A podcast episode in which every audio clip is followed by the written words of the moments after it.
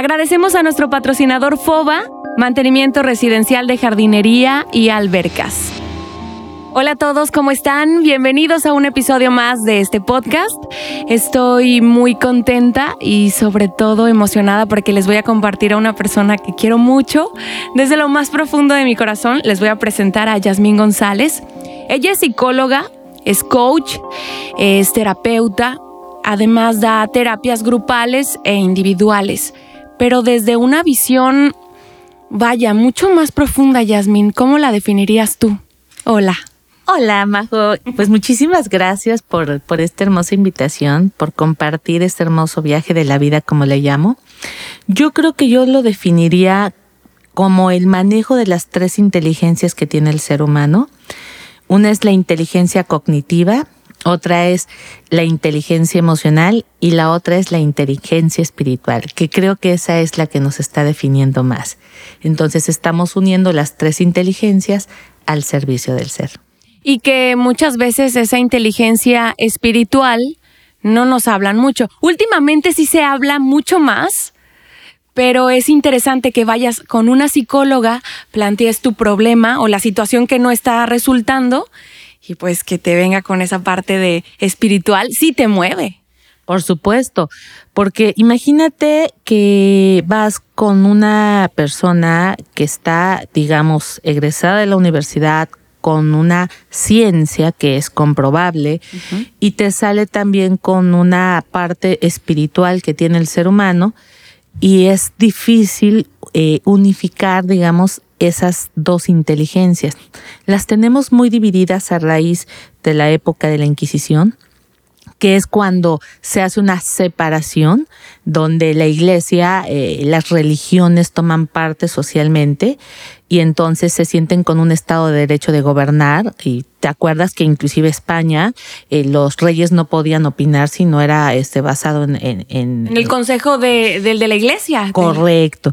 Y bueno de hecho así inicia Roma también su conquista a nivel mundial o sea a través de la religión de la Inquisición entonces, cuando llega un momento de separación, gracias a grandes filósofos como René Descartes, que hace una separación y dice, espérate, iglesia, tú allá, el Estado acá, y se empieza a producir también aquí en México esa separación, nos divorcian de la parte espiritual que somos. Entonces nos genera ahorita una disonancia hablar del crecimiento del ser humano y hablar de espiritualidad. Pero en realidad cuando nos alejaron de la espiritualidad, entramos en conflicto nosotros mismos. Por eso es que el ser humano tenemos que entender que somos un compendio de tres inteligencias y la que no está tan de moda, pero que ya viene con un auge muy fuerte, la inteligencia espiritual. Y que si la desarrollamos, tal vez se, no sé si se facilitaría mucho más las situaciones que vivimos, como el tema de que vamos a hablar en esta ocasión, Yasmín, que es bien difícil, es porque yo creo que todos los que nos están escuchando hemos tenido algún tipo de pérdida, una madre, un padre, una abuela, un hermano. Y yo creo, ya que si tuviéramos esta inteligencia mucho más desarrollada, tal vez podríamos afrontarla de una manera más inteligente, sería la palabra. Menos dolorosa. Vamos a empezar por entender qué es la inteligencia espiritual. Eh, yo la defino muy sencillo, porque podemos irnos a un diccionario y encontrar un cúmulo de definiciones, pero me gusta una definición que, que, se identifica conmigo, que es la capacidad de ver el dolor, enfrentarlo para trascenderlo. Eso para mí es inteligencia espiritual. Es la capacidad que tú te enfrentas a un suceso muy doloroso, no huyes de él, vas, lo, lo, lo enfrentas y lo trasciendes. Eso es inteligencia espiritual. La inteligencia emocional es la capacidad de identificar que te puso mal, ir ahí, resolverlo y trascenderlo inteligentemente. O sea, de una emoción negativa o de una emoción de ira, puedo identificar que me detonó eso, lo trabajo y lo transformo en una emoción positiva. Por ejemplo, como felicidad, paz, tranquilidad. O sea, soy capaz de entrar a una emoción y sacarme de esa emoción. Esa es inteligencia emocional. La inteligencia cognitiva es más bien dicho la capacidad de adquirir un conocimiento para evolucionar. Si te das cuenta, las tres inteligencias evolucionan, pero la espiritual es un, es un mundo en el cual el dolor rebasa a veces las emociones, porque como bien lo has dicho, se genera una sensación de vacío, de pérdida. Y si no tenemos herramientas para enfrentar esos procesos naturales de la vida en el mundo terrenal, menos vamos a tener acceso al mundo espiritual. Nosotros antes de nacer no somos cuerpo, somos espíritu. Y ahí está nuestro origen. Un cuerpo puede estar vivo, como le han llamado muerte cerebral, estado de coma, pero está inerte. Cuando el alma se desprende del cuerpo, en ese momento los signos vitales dejan de, latir, dejan de existir, porque porque nuestra alma, nuestro espíritu ha abandonado la, la materia. Pero si te das cuenta, mucha gente en ese proceso de aferrarse a la materia, somos capaces de cremar el cuerpo y somos capaces de retenerlo en una urna, eh, alucinando que ahí está nuestro ser querido. Pero a final de cuentas, los médicos que son ateos, los médicos que no creen en el mundo espiritual, sabe que el cuerpo es energía. O sea, yo he estado platicando con muchos médicos y me dicen, mira, yo no creo en nada de esto de la espiritualidad, no creo en nada de la religión, pero sí sé que el ser humano es energía. O sea, no somos nada más materia.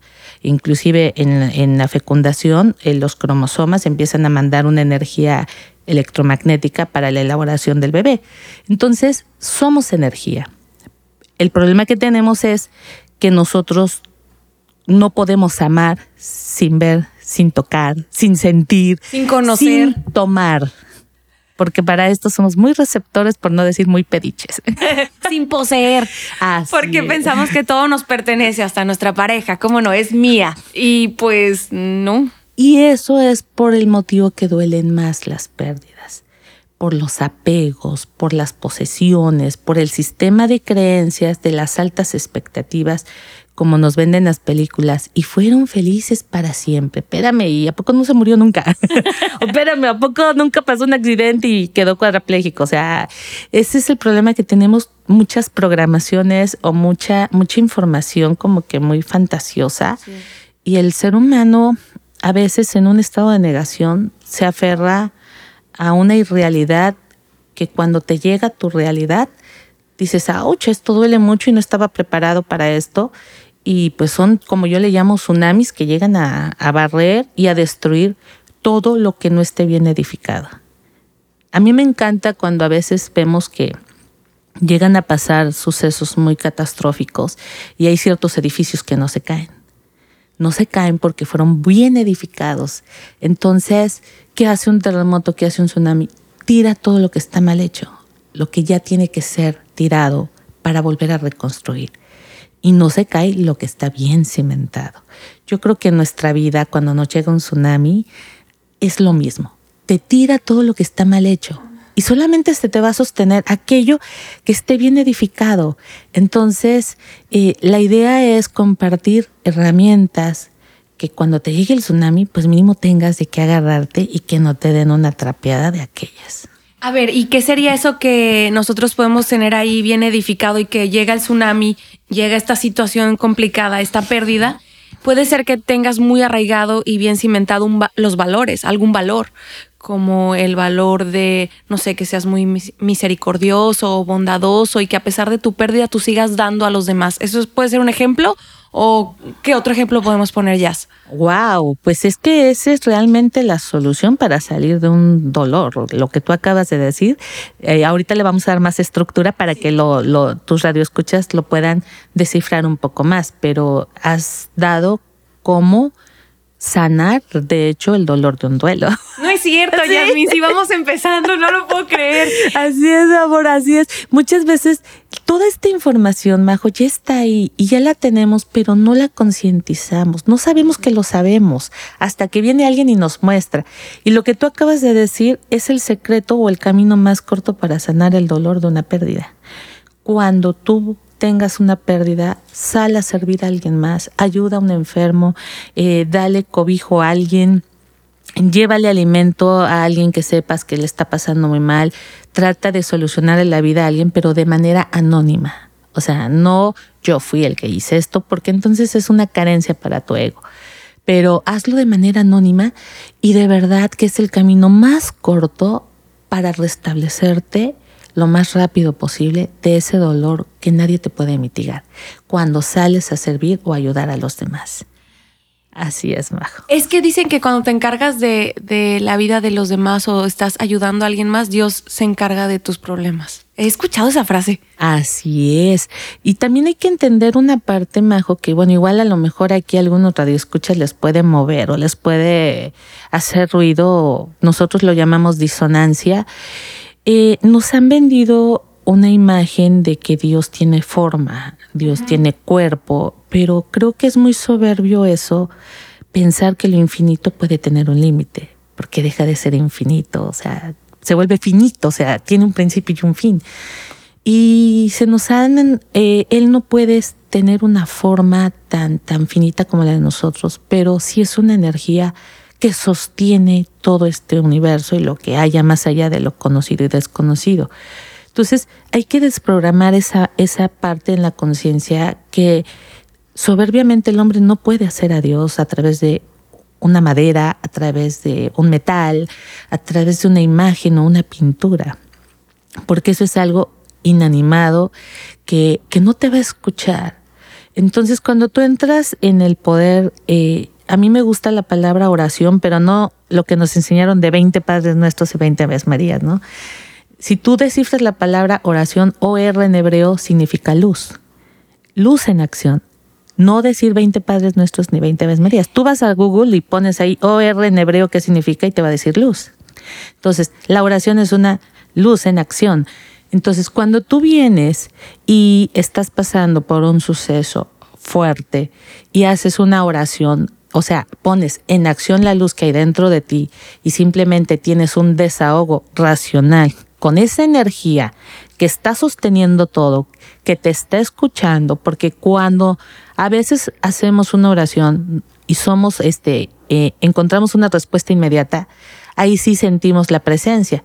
Pero cuando no es a nuestro capricho, o sea, yo quiero que esto pase ahorita y no tenemos la respuesta inmediata, decimos, no existe, no me escucha o no fui escuchado y agarramos un resentimiento. Pero cuando haces una oración que es una acción de luz desde tu corazón, en ese momento, por supuesto que estás entrando en contacto con el mundo espiritual. ¿Por qué? Porque nosotros también somos espíritu. Y se te escucha. Que no se te responda a su debido momento tiene una explicación que ahorita vamos a ver más adelante, que regresamos a tu pregunta de cómo, cómo enfrentamos esta parte del dolor de la pérdida. Todo depende de lo que tú creas o en tu sistema de creencias. Si estamos por la parte más sencilla, ¿qué es la vida? ¿Qué es un ciclo de la vida? Es nacer, crecer, reproducir y morir. Sí. Está en la naturaleza implícito, en las flores, en las estaciones del año. ¿Por qué creemos que nosotros no vamos a llegar a la última fase? Por un estado de negación. Entonces, por un estado de miedo. Si tú unes lo que es lo natural, no estoy hablando de religión, no estoy hablando de filosofía ni de ciencia, estoy hablando de lo que está implícito en la naturaleza, el ciclo de la vida, entonces tú sabrás que hay personas que, por ejemplo, están falleciendo promedio aproximado entre 60 y 66 años, que es promedio de vida. Pues en el ciclo natural de la vida, aunque no esté enferma la persona, ya está en el proceso. O sea, esto es muy fuerte lo que les estoy diciendo, pero sí tenemos que entender que debemos de dejar de idealizar o de romantizar la parte de la fase final del ciclo de la vida. Entonces, cuando las personas ya entramos en el proceso de los 60 años, entonces ya empiezan a saborear cada día porque ya hay la madurez de una vida vivida, de experiencias vividas, y dicen, ya no tengo tiempo para perderlo en tonteras, ya no tengo tiempo para perderlo en esto. Por eso mucha gente dice, ya no voy a seguir atada a una persona que me hace la vida imposible. se separan. Por supuesto, oye, pero tantos años aguantaste, sí, porque he aprendido a vivir apenas mi vida, ¿no? Entonces, eh, a veces fallece una persona por, por cuestiones de enfermedad y yo pregunto, ¿y qué edad tenía? No, pues 86. Dije, wow, o sea que supo vivir. O sea, yo digo, qué afortunado. Y me dicen, ¿cómo que qué afortunado? Porque en el ciclo de la vida, en el rango del promedio de vida, ya estamos en esa fase. Oye, Yasmín, pero si entonces es algo que es seguro, porque lo único seguro que tenemos al momento de nacer es que vamos a morir, es lo único. Así es. ¿Por qué no se habla tanto del tema? Porque, porque es un tema tabú, porque la muerte es un tema incómodo para muchas personas. Porque todo depende de la, de la cultura. Todo depende de cómo haya sido educado. Por ejemplo, yo te digo, vamos a China y, en China nos dan de comer rata y, fetos y eso, y tú dices, no, o sea, en México no se acostumbra. Eh, todo depende de la cultura, pero en sí yo a la muerte me gusta más verla como un proceso de transformación de la materia. Es como el agua. El agua tiene estado líquido, sólido y gaseoso. Nosotros somos igual. Nosotros, eh, me gusta esta analogía de que el río viene surcando las montañas, los ríos, pasa por pueblos, y cuando va a desembocar al mar, le da miedo. Oye, es que voy a perderme, me voy a diluir en el, en el océano. Y cuando el río deja ir ese miedo y dice, pues va, le entro, se da cuenta que se transforma en el océano. O sea, deja de ser río para transformarse en esa fuente poderosa que es el océano. Yo creo, para mí en percepción, que eh, ese proceso de transformación somos nosotros. Eh, nacemos de una semilla muy pequeñita, venimos creciendo, venimos surcando las montañas, pasamos por aldeas, tenemos amigos, desamigos, o sea, todo lo que tú quieras, experiencias de vida. Y llega un momento en el que tienes que unirte al todo, al océano, al todo. Y entonces hay gente que hace fiesta y dice, bravo, ya vas a formar parte de ese poderoso océano. O sea, vas a formar parte de ese poderoso universo, de esa poderosa energía que sostiene todo. Y se hace fiesta. Cuando se sufre, cuando nosotros nos enseñan mucho el apego, cuando estamos demasiado pobres, demasiado carentes, porque sufrimos por lo que vamos a dejar de tomar del otro. Entonces, los apegos hacen que inclusive este, la, la persona en vida se entierre a sí misma porque dejó de tomar del otro lo que le hacía bien. Oye, Jazz, tengo algo que decirte. Dime. También nos cuesta trabajo esa idea de ir, unirnos con el todo en el océano, como tú lo dijiste en esta analogía tan bella, porque nos da miedo lo desconocido es que no sabemos qué va a pasar cuando pues dejemos este cuerpo, no sabemos qué nos va a recibir, no sabemos a dónde vamos a ir, no sabemos si nos vamos a quedar en un limbo, no sabemos qué va a suceder, no sabemos si vamos a retornar o qué hay más allá. Y el hecho de resistirnos a la muerte es ese miedo de ¿y qué va a pasar? No, no con lo que se queda. Ahorita hablamos de la otra parte de los familiares que extrañamos a los que se mueren, pero en este proceso de tengo miedo a morir, no me quiero morir. Eso me encanta, Majo, porque es una excelentísima observación y es la clave, yo creo que de todo en la vida.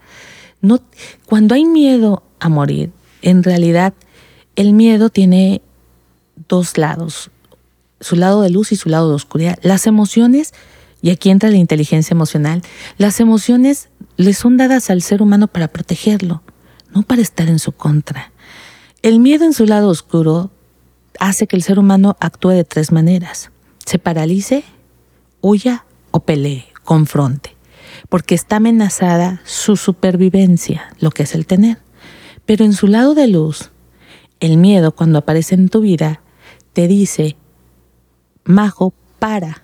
Es como manejar y ves el semáforo rojo, amarillo y verde.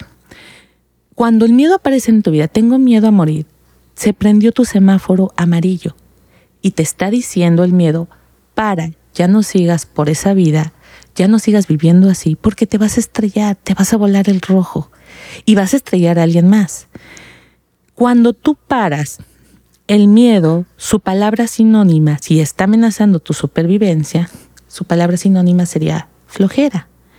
Te está diciendo, Majo, tú estás siendo perezosa en el acto que conlleva el morir. Y entonces te está diciendo, ponte a trabajar. ¿Cuál sería el antónimo de morir? El antónimo de la palabra pereza es trabajo. ¿Cuál es el antónimo de la palabra morir? Vida, vivir. Claro, vivir. Ahora dime cómo queda la oración con tengo que trabajar en aprender a vivir. Así es. Madre mía. Así Ay, es. sí, todos los que me escuchan en el podcast. Ay, qué bruta. Le preguntó dos veces y no entendió. No, pues no, espérenme, me está cayendo un 20. Así es, mi amor. Tienes que trabajar en aprender a vivir porque estás llevando una calidad de vida donde el miedo no quiere que te estrelles y no quiere que te vueles el semáforo. Entonces, cuando la gente tiene mucho miedo a morir, en realidad es porque está paralizada porque no está viviendo la vida que quiere vivir o anda huyendo de la vida que le corresponde vivir o está gastando mucha energía peleando porque no quiere vivir la vida que le corresponde vivir porque está en una zona de confort tomando del otro, que el otro le resuelva la vida, que el otro le haga la vida. O no estoy sirviendo. Claro, ¿por qué? Porque no estás trabajando. Acuérdate que miedo tiene que ver con pereza, con flojera, que está amenazando mi supervivencia, que es el tener, tener afecto, tener casa, tener dinero, tener, tener, o sea, todo lo que sea supervivencia a nivel básico del ser humano. Entonces, cuando tú tienes un miedo profundo de morir, es porque te garantizo que hay algo en tu vida que no estás haciendo y estás como agua estancada. ¿Qué le pasa al agua estancada, Se Majo? pudre. Así es. Entonces, imagínate si no te va a irritar que el otro ande feliz, si no te va a irritar que el otro le valga y que se vaya a bailar y se vaya a estar feliz. Imagínate si tú te estás pudriendo en amargura, por supuesto que esas personas te caen en la punta del hígado porque son unos irresponsables. ¿Por qué? Porque no están ellos amargándose la vida como tú. Entonces ahí viene el conflicto o sabes que para mi supervivencia yo necesito asegurar mi casa. Entonces pues tú que tienes dinero, dame, dame porque yo no quiero trabajar en mi supervivencia porque tendría yo que trabajar en algo que no me gusta.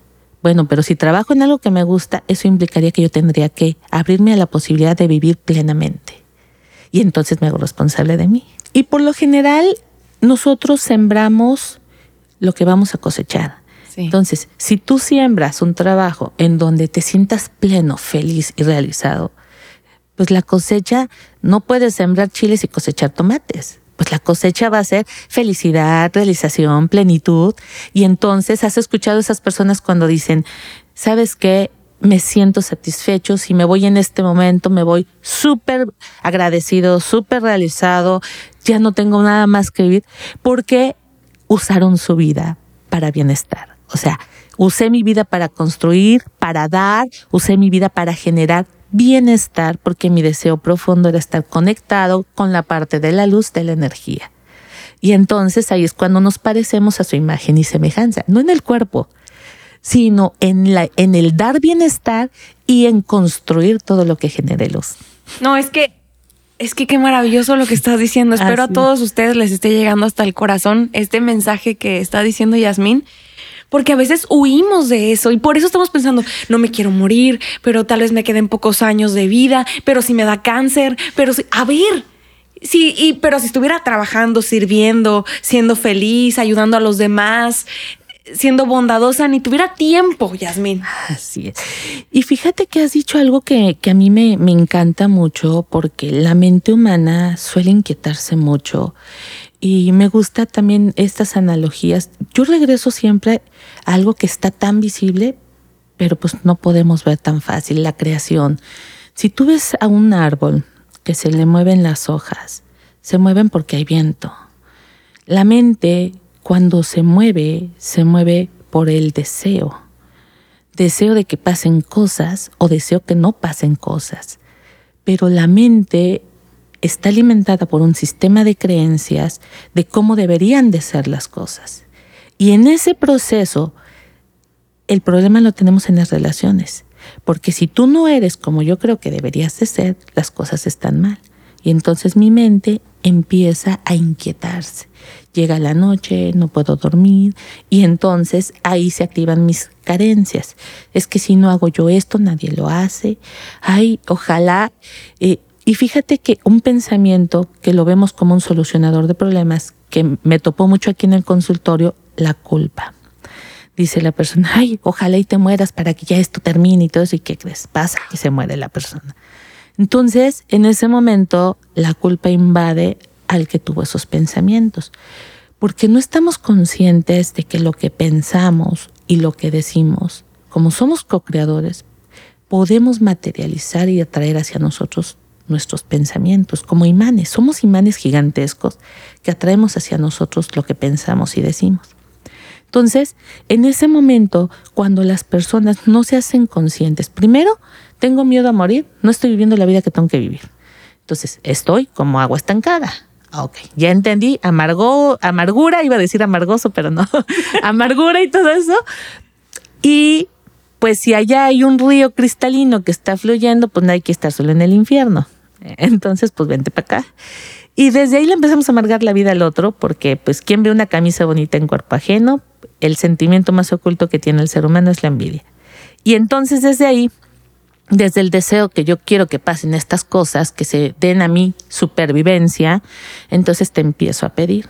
Dame, dame, dame, te empiezo a agotar y tú me empiezas a pedir de regreso, entramos en la mercadería humana y generamos una codependencia. ¿Por qué? Pues ya sabes, hay mercadería humana.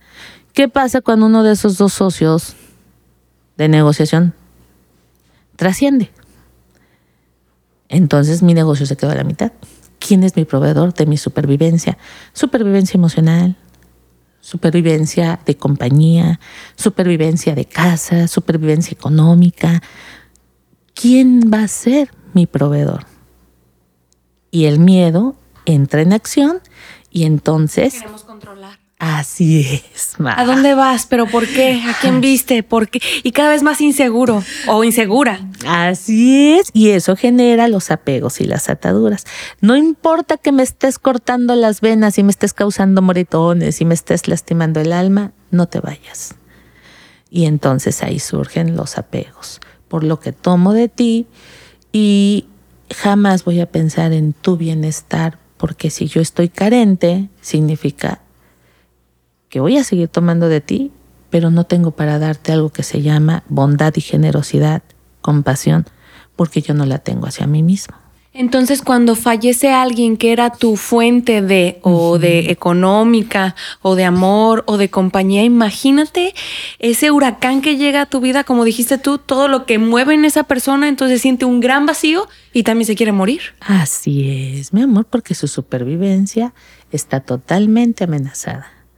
Y ahí es donde las personas, oye, pues ¿cómo no quieres que te conteste grosero si está asustado? Acuérdate que una de las tres conductas del miedo es el enojo, la pelea. ¿Cómo no quieres que se quede perplejo y no te pueda responder nada porque está paralizado de miedo? ¿O cómo no quieres que esa persona esté huyendo, que esté evadiendo reuniones sociales porque tiene miedo? Por cómo va a estar su presente y cómo va a estar su futuro. Por eso te digo, ¿qué es la muerte? Depende de la cultura depende de, la familia, de la, de la creencia familiar, depende de lo que te haya dicho tu religión, depende de lo que hayas aprendido de las películas, de las novelas o de lo que no sepas. Entonces, yo creo que más bien dicho, eh, hay un camino muy corto para enfrentar estos procesos que estamos viviendo a nivel mundial, donde no conozco una familia que no haya sufrido una pérdida, no conozco eh, amigos que no hayan perdido amigos.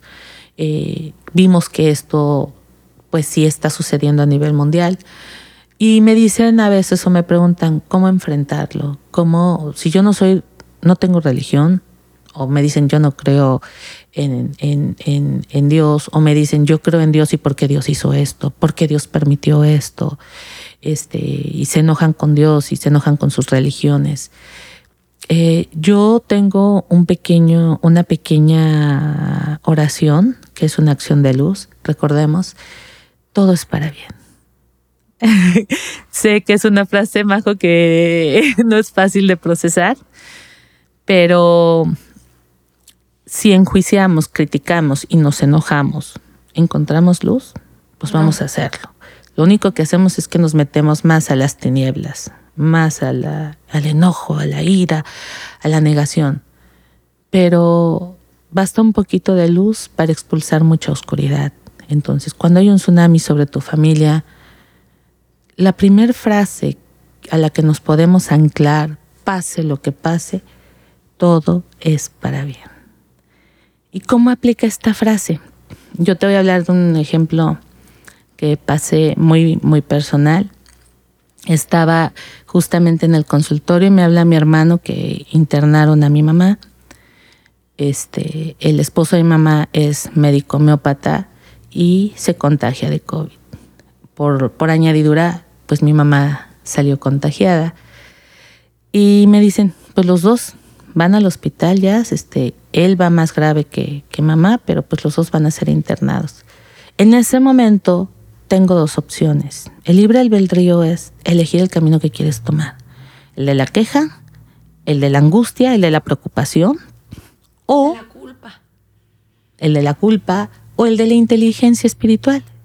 Recordemos que la inteligencia espiritual es la capacidad de ver el dolor, enfrentarlo para trascenderlo.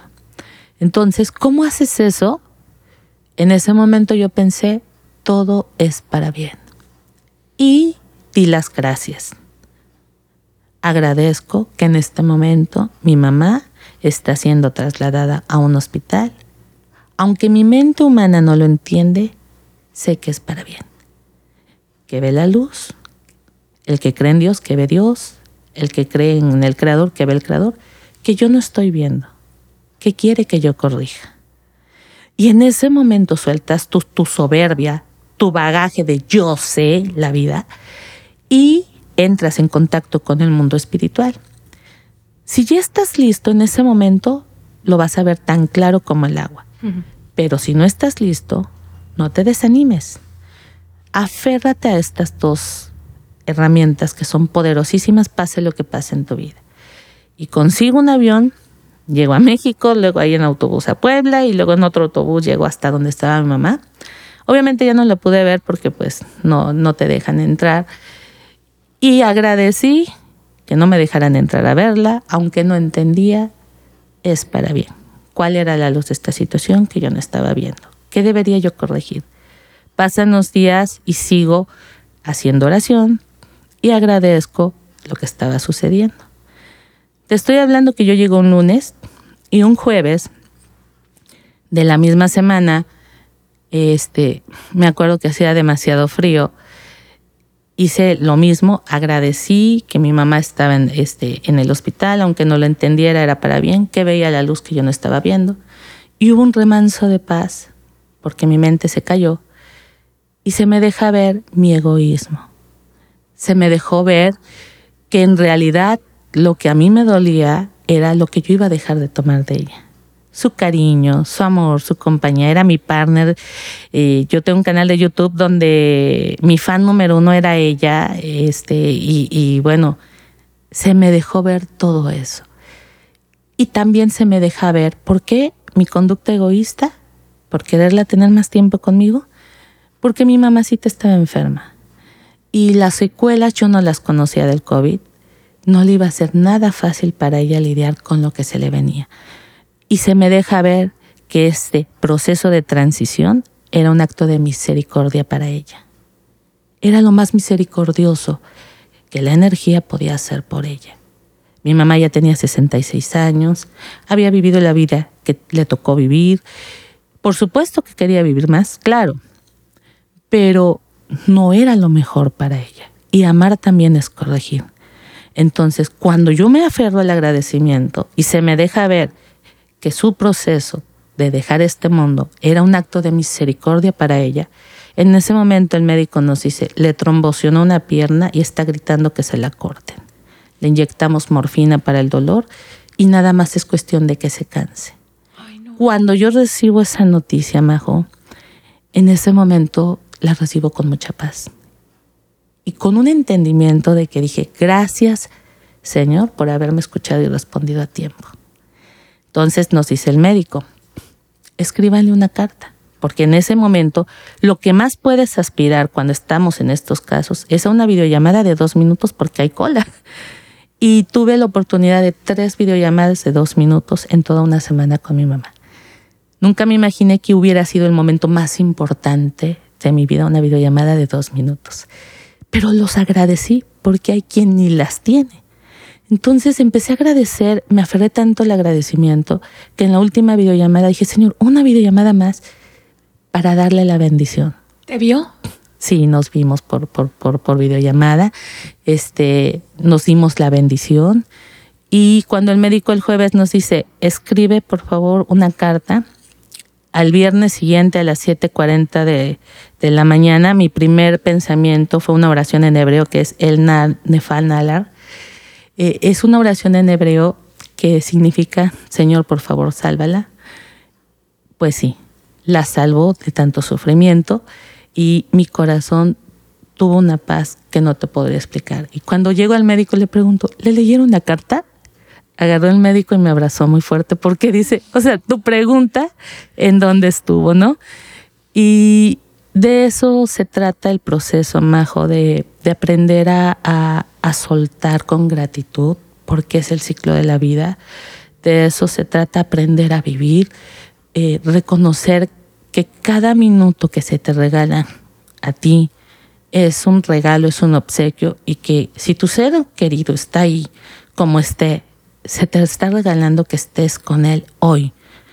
Ya esos planes de mañana, pasado, eso, la verdad, quién sabe, porque eh, eh, a mí me encanta la, enseñanza que nos está dando esta, esta pandemia.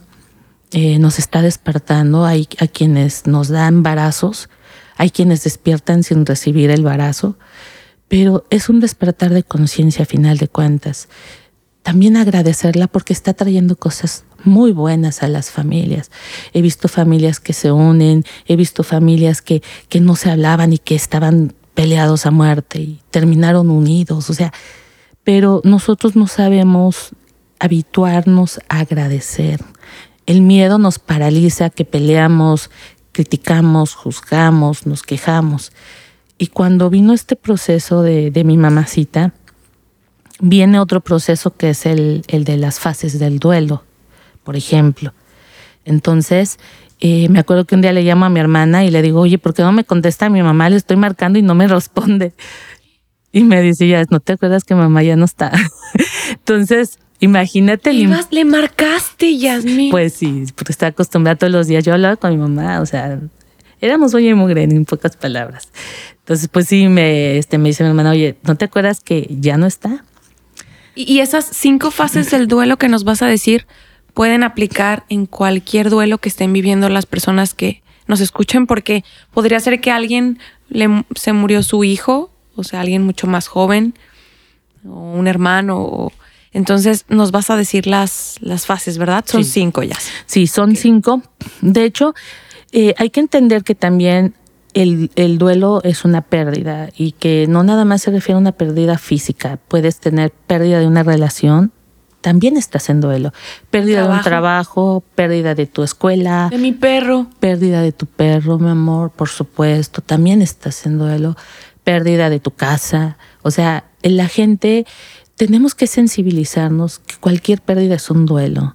Eh, sin menospreciar que ay, no compares a, un, a una casa con un trabajo, con un familiar. No, es pérdida, porque el ser humano genera emociones, sentimientos, apegos. Ay, ¿cómo le lloras a tu gato? Y su gato de la señora es que fue mi, mi compañía. Ay, ¿cómo si es un, un gato o un perro? Oye, pero fue mi.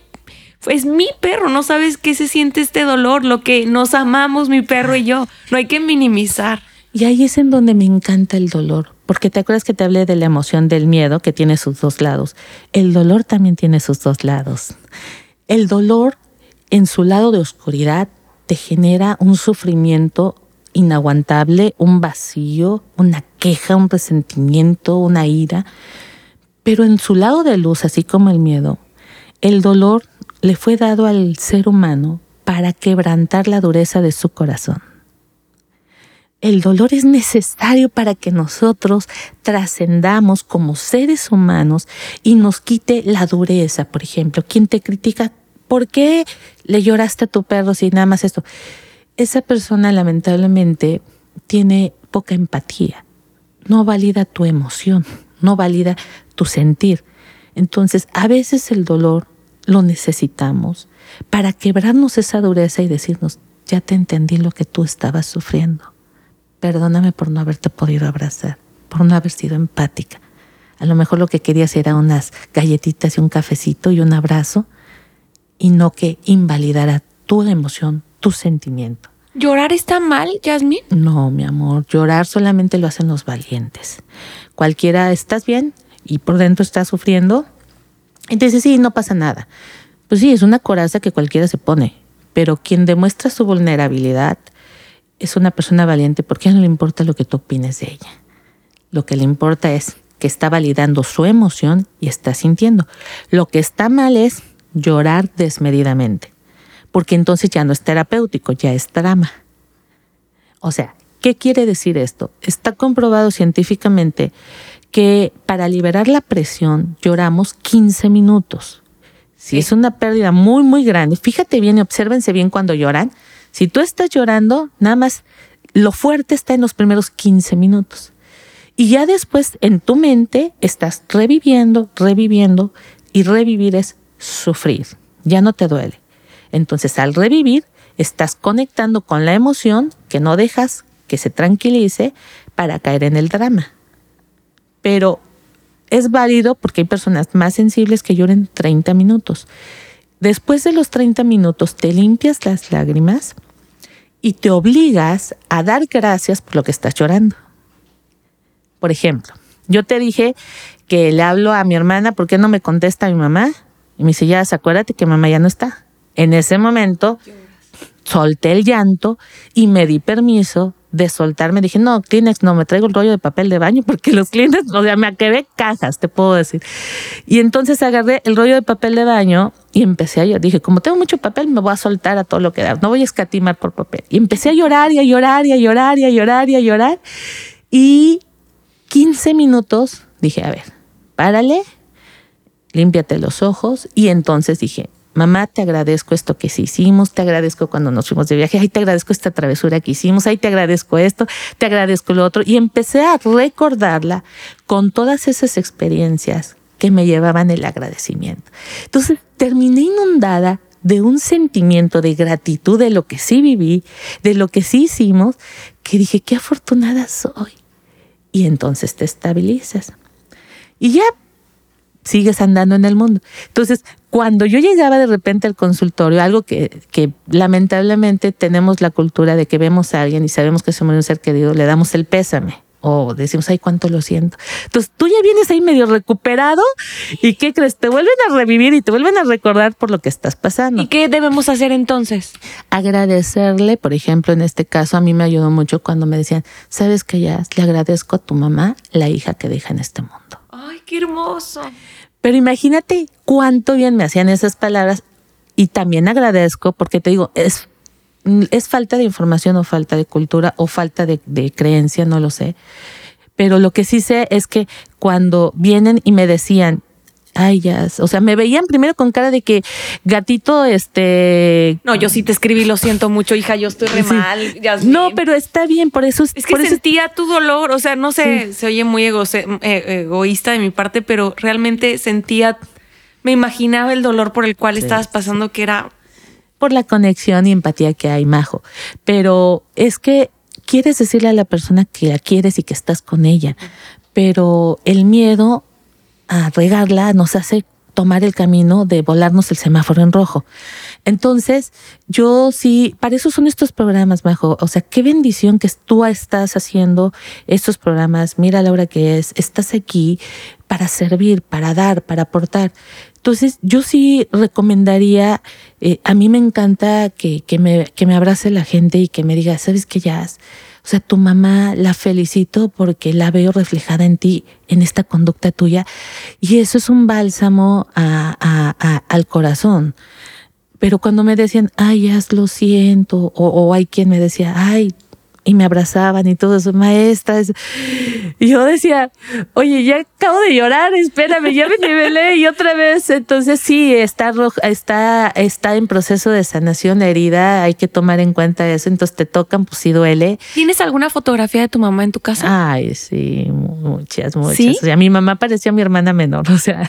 ¿Dónde, por ejemplo, tienes una? Mira, tengo una al subir las recámaras, no las tengo en la sala porque eso es algo muy personal, muy íntimo, pero tengo al subir las recámaras y tengo una en mi, en mi habitación donde está mi cabecera, este, que es la foto más tierna que, que la veo como una niña traviesa, chiquita. Y este, y es hermoso, es hermoso poder ver su belleza y que la edad no pasaba por ella. o sea, eso sí es una cosa que me impacta. Y pues son los procesos, son los procesos, Ma. Ahora, antes de regresarnos a las etapas del duelo, que quiero retomar eso, que para mí es importante, necesito preguntarte esto, Yasmín.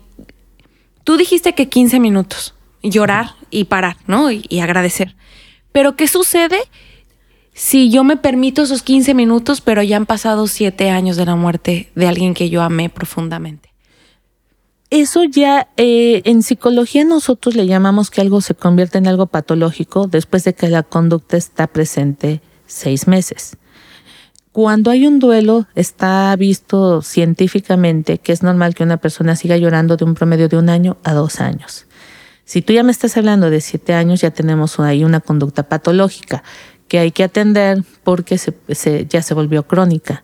Entonces estamos evadiendo el tema eh, por miedo, pero no debe de prevalecer. Por ejemplo, yo te hablo de que cuando yo entraba aquí y me daban el pésame, este, pues sí, me tocaban la herida, entonces me daba permiso de entrar al baño, llorar otros 15 minutos, porque yo tengo que liberar la emoción, no la puedo retener en mí o no la puedo ahogar. Entonces le decía a mi paciente, ¿me aguantas tantito? Ahorita te veo me metí al baño, lloraba mis 15 minutos, agradecía, entonces quedaba todavía súper cool y mi sesión fluía, o sea, ahí sí te puedo decir que no era yo la que estaba dirigiendo la sesión porque era, o sea, hacíamos milagros en las sesiones y entonces el dolor me sirvió para sensibilizar mi corazón y poder transmitir mejores mensajes, ser solamente un reflejo de lo que la persona estaba buscando.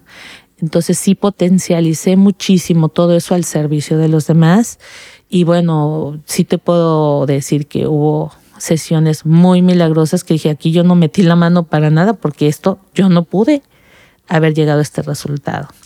Pero, pero esta pregunta de los, por ejemplo, esos siete años que murió mi abuela, no es que llore cada mes por ella, pero sí se, si se detona algo en especial o en específico que me recuerde mucho a ella, no sé, una canción que al mismo tiempo sea su aniversario de, de puede ser su cumpleaños o de fallecimiento, entonces como que hay un clic en mí y sí me permito, o sea, sí dejo, yo, eh, sí me permito llorar, pero como tú bien lo dices, no duro todo el día llorando, pero sí necesito desahogar, pero ya han pasado muchos años, o sea, sí lloro una vez al año, dos veces al año por ella y...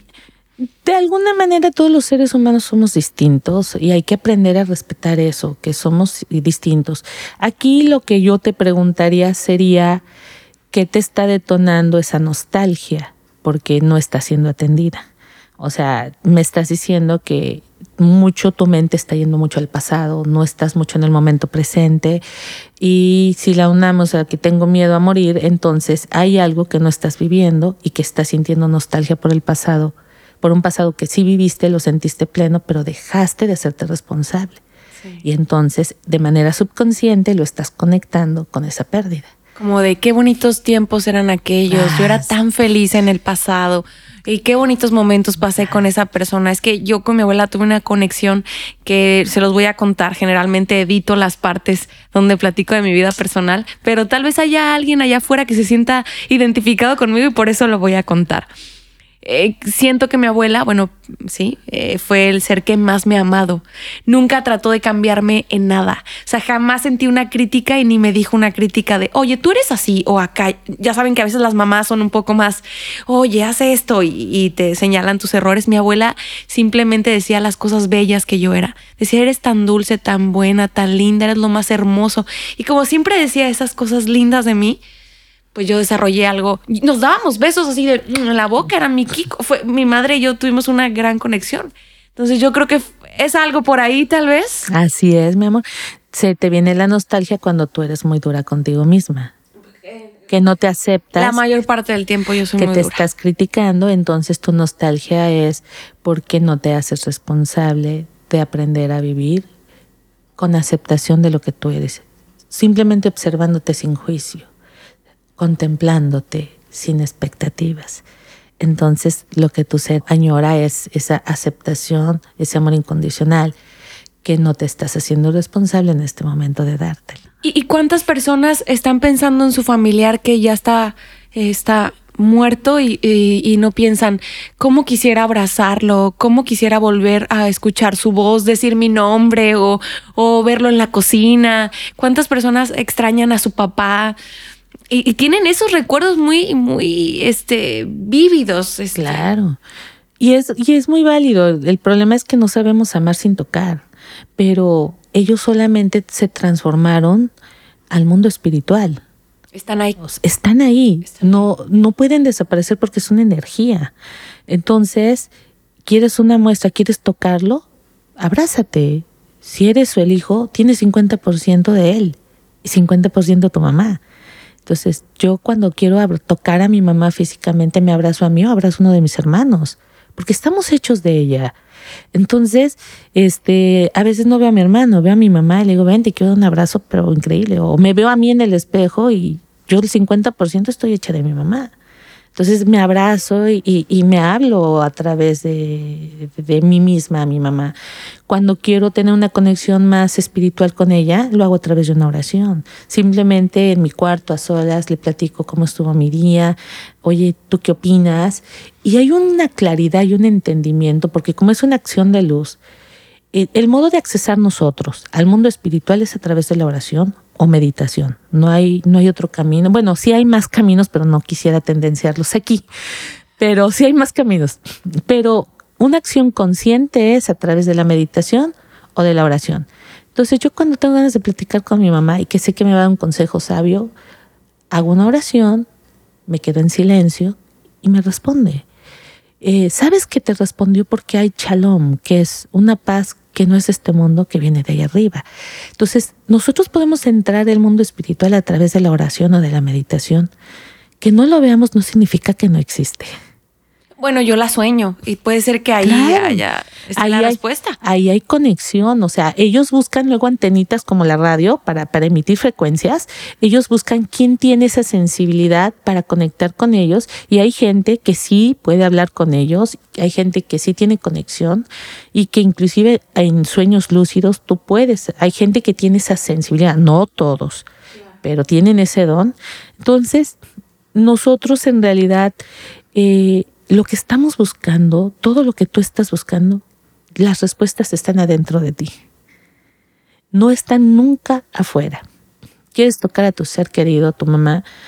Pues si no te es suficiente con una oración, con la gratitud, tócate, o recuérdala con flores. También a mí me gusta como comprar flores. Tal vez haya alguien por ahí escuchándonos que diga, bueno, yo compro flores o recuerdo a mi madre o a mi hijo con el sol. Cosas que nos da la naturaleza, que Pero están ahí. primero hay que liberar la emoción. Ok. Porque no puedes ir con el llanto ahogado por las flores. No. No. O sea, primero date permiso de llorar. Si tienes que llorar 30 veces al día en intervalos de 15 minutos a 30, hazlo pero no ahogues tu emoción. O sea, date permiso de... ¿Se tiene que hablar también de la persona jazz o se hace como un silencio? No, no, no, no, no. Eh, eh, sí, sí es válido hablar porque se llama desahogo racional. O sea, descargas esa, esa, ese bagaje que está en tu mochila pesado y lo compartes. Nada más que no le digas a tu amigo, bueno, si te nace decirle está bien, digo, no quiero tendenciar eso, pero pues recuérdale que gracias a ese ser maravilloso, él es quien es o ella es quien es. O sea, ayúdale a que edificarlo, dale luz, dale genere, algo que le genere bienestar este, ayuda mucho. Pero sí, por eso se hacen en, en psicología, luego hacemos grupos este, de, de, círculos de personas donde nada más por hablar ya te entendiste. Y nada más por ser escuchado ya te entendiste. Y si alguien te da una retroalimentación, pues ya entendiste más. Sí. Pero nada más por hablar y ser escuchado, yo creo que ya estamos, eh, ya sanamos. Y, y ahora sí nos vas a decir los... Sí. Se, se oye raro, ¿no? Decir los pasos del duelo. Lo que pasa es que es una estructura, es proceso. una guía, es okay. un proceso. Entonces, eh, el primer paso que debemos entender es la negación.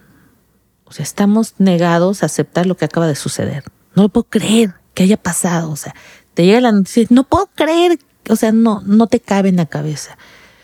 El segundo paso es la negociación. Te entra un cúmulo de culpas, un cúmulo de, y si hubiera hecho esto, mejor hubiera esto. O sea, empezamos a negociar con la culpa y el dolor que se, que se presenta, ¿no? Entonces, eso es parte natural, o sea, no te vayas a sentir como que raro, estás en un buen proceso. El tercer paso es la ira. Te enojas, estás como, como jarrito de tlaquepaque que nadie te toque porque te rompes, o como agua para chocolate, como decimos expresiones mexicanas. Estás que ni tú te aguantes. Estás enojado, te quieres desquitar. Ahí es donde yo digo, pues cómprate unos gogles, cúbrete y rompe vajillas, pega un costal de box, o sea, desquítate, pero no con personas. Y bueno, y si tú estás cerca de una persona que está viviendo una pérdida así, si te tocó una de estas fases o la fase de enojado, no te tomes ni personal sus palabras, ni su conducta, ni nada. Tenle paciencia porque va a pasar. Hay gente que dura en estas fases hasta dos años, entonces seamos pacientes. Y si tú estás en esta fase, tente paciencia a ti, o sea, mírate y, oye, acabo de tener una pérdida, o sea, es normal que me esté pasando esto. Trátate con compasión porque se la vas a poder dar a alguien más. La cuarta fase es la depresión. Ahí es donde el mundo se hace súper chiquito, hay un vacío que nadie te llena, nadie te comprende, no quieres bañarte, no quieres salir, pierdes ganas de todo, hasta de comer, es normal también.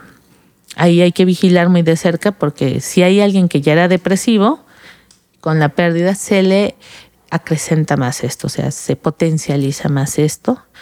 Y la última fase, que es en donde ya pasamos todo este proceso, la aceptación.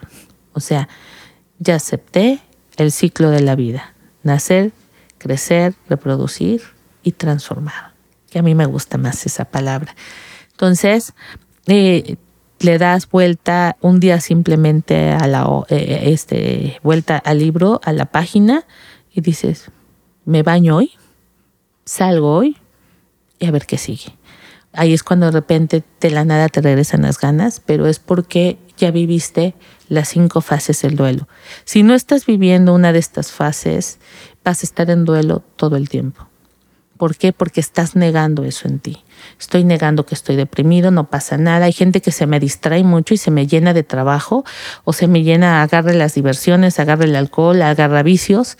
Hay gente que no tiene tiempo para el duelo, pero tan pronto puede, tienen unas eh, conductas emocionales muy altibajas, muy este... Se saturan de amistades para no confrontar la ah, soledad. Ah, sí, huyen es otra conducta del miedo. Entonces, es muy importante que te des permiso ser vulnerable. Eres humano, no eres ángel para tener alitas y no tener cuerpo. O sea, tenemos cuerpo, somos humanos y tenemos emociones humanas. Entonces, las emociones en realidad son protectoras de nosotras, pero si nosotros no sabemos canalizarlas, nos vamos hacia su lado oscuro. Pero todas las emociones tienen su lado de luz. Hoy vimos el miedo y el dolor. Entonces, todas las emociones tienen su lado de luz. ¿Cómo lo encuentro? Si no voy con un terapeuta, no tomo cursos, la fórmula es muy sencilla. Todo es para bien y agradece lo que te esté pasando aunque no lo entiendas. Confía en que tu ser interior te va a iluminar respecto a lo que tú no puedes ver. Porque tu ser no viene de este mundo, tu ser viene de la energía que sostiene el mundo. La información ya está dentro de ti. Solamente tienes que aprender a conectar con ese conocimiento. Y la mejor manera de conectar con él es a través del agradecimiento sin juicio, sin yo sé. Solamente contempla y agradece y vas a encontrar la respuesta correcta. Y esas son las cinco fases del duelo desde el punto de vista desde la psicología. Qué hermoso. Oye, Jazz, ¿y en qué momento, ya para concluir esta plática, eh, em, nos podemos dar cuenta que es necesario ir con un psicólogo? Cuando ya no lo puedes lidiar, cuando te está rebasando, cuando te está interfiriendo con tu vida normal, laboral, eh, de trabajo en una relación, cuando tu relación era buena y de repente empezó la fase de la ira a hacerse dueña de, del hogar, es cuando hay que acudir con terapeuta. Hay otra, hay otro duelo que es el duelo espiritual. Este, no sé si tengamos tiempo de verlo, lo, lo vemos rápido. Eh, para entender estos procesos también, el duelo espiritual nos dice que entre el proceso del fallecimiento y el entierro, este, es una fase. La otra fase es tres días, me aíslo de toda la gente, o sea, después del entierro no veo a nadie, que nadie me venga a ver, me quedo solo en mi cuarto, no me baño, no me lavo los dientes, en una esquinita de mi habitación me lamento, literal, tres días suelto el llanto. Ahí, después de los tres días, el mundo se empieza a agrandar un poquito, interactúo con la gente que vive conmigo, o sea, ya asomo la cabeza de mi habitación, empiezo a interactuar con los que están ahí. Cuatro días. Después, las siguientes tres semanas, empiezo a interactuar con mis responsabilidades, que son las de mi trabajo, los hijos, la casa, eso. Y once meses me abstengo de ir a fiestas. ¿Por qué? Porque la gente para calmar el dolor, para mitigar, empieza a alcoholizarse, cigarros, se agarran vicios. ¿Qué pasa durante esos 11 meses? Hoy están las fiestas decembrinas, hoy es la fiesta del 10 de mayo, hoy la fiesta de esto, se casa fulano, esto. Pero al momento de que tú estás guardando tu luto, si es, fue el ser muy querido para ti, eh, llega un momento en el que tu mismo cuerpo, tu mismo ser, te dice, oye, ya intégrate la vida social, oye, ya intégrate, o sea, ya lo pides como en el mes 10, en el mes 11, ya estás pidiendo formar parte de la vida que estás viendo pasar, porque tú estás en pausa. Y entonces, al año, que en muchos lugares le llaman cabo de año, nosotros en el mundo espiritual le decimos al año, simplemente ya te vuelves a subir al tren de la vida. Te empiezas a integrar, te empiezas a ir a fiestas, te empiezas esto, pero ya viviste un duelo saludable. Si te das cuenta, son dos maneras de vivir los duelos. Yo en lo particular hice el duelo espiritual, el de mi mamá. Y bueno, ya pasó el año, ya voy a regresar. No he transmitido en YouTube desde hace un año, tres meses, porque quiero regresar a hacer lo mejor de lo que lo estaba haciendo. Entonces ya regreso este, eh, a hacerlo. Eh, ¿Cuál es tu canal? Dinos. Eh, ahorita momentáneamente está como Yasmín González, psicóloga y coach. De hecho, hay una imagen ahí que es una foto de Turquía, de las montañas de Turquía, que la tomé con mi mamá. O sea, las fotos que están ahí en, en la página del canal este, son del último viaje que hice con mi mamá. Entonces, este, como te, como te digo, hay que soltar, hay que, hay que dar, renovar, pero yo sí me aventé el duelo del año, este, pero lo viví así como te dije, este, yo no estuve rodeada de gente cuando falleció mi mamá. Este, tan pronto la enterramos, regresé a apoyar a mi hermana y me aislé este, 15 días porque eh, por cuestiones de salud, de conciencia y por necesidad de recuperación del duelo, por lo que te acabo de explicar. Entonces mis amigas querían ir a verme y les decía desde mi balcón, les agradezco, pero es un momento en el que tengo que vivir este proceso en aislamiento. Y bueno, así yo viví mi duelo pero son dos opciones que, la gente puede, este, si les sirve de algo, esta orientación o esta estructura, les aseguro que todo pasa, nada es permanente, ni lo bueno ni lo malo. Entonces, eh, no, no va a ser eterno, pero ayuda mucho a agradecer. Ayuda, mucho, todo es para bien y busquen la luz en el agradecimiento. Gracias, Yasmin.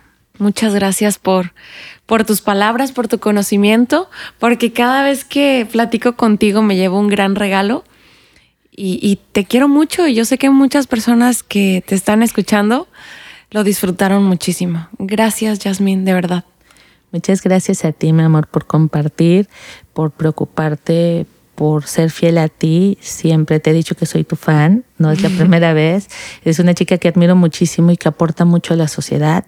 Eh, qué benditos los que tenemos el privilegio de conocerte y tus, tus radioescuchas, los que te escuchan simplemente en este momento, eh, están en muy buenas manos los van a hacer mejores seres humanos porque tú siempre andas en búsqueda de, cosas que hagan crecer al ser humano y bueno, entre esos yo soy una de, tus fans de tus filas, de tus escuchas. ¡Wow! ¡Qué bonitas palabras! Y yo, y yo de ti. Yasmín, eh, ¿algún teléfono si alguien se quiere comunicar contigo o quiere Sí, claro, el 322-148-9921. Eh, nada más que les comparto que no puedo contestar casi siempre, este, pero en las noches regreso mensajes. Yo prefiero que me envíen puros WhatsApp porque me es más fácil regresar. Este, nada más díganme cuál es el motivo o eso, porque a veces no sé a quién regresarle el WhatsApp, ¿no? Acuérdense que Yasmín da terapias individuales o en pareja o puede ser también familia, ¿verdad? Mamá, papá, hijos. Sí, y los cursos, pues ahorita voy a entrar en una fase de cursos, entonces este pues sí vamos a estar dando. Voy a dar ¿Qué cursos vas a dar, Yasmín? Inicio el 20 de enero con el de desbloqueo de emociones y energía, justamente. Ay, papá. Vas, Carlos, vas.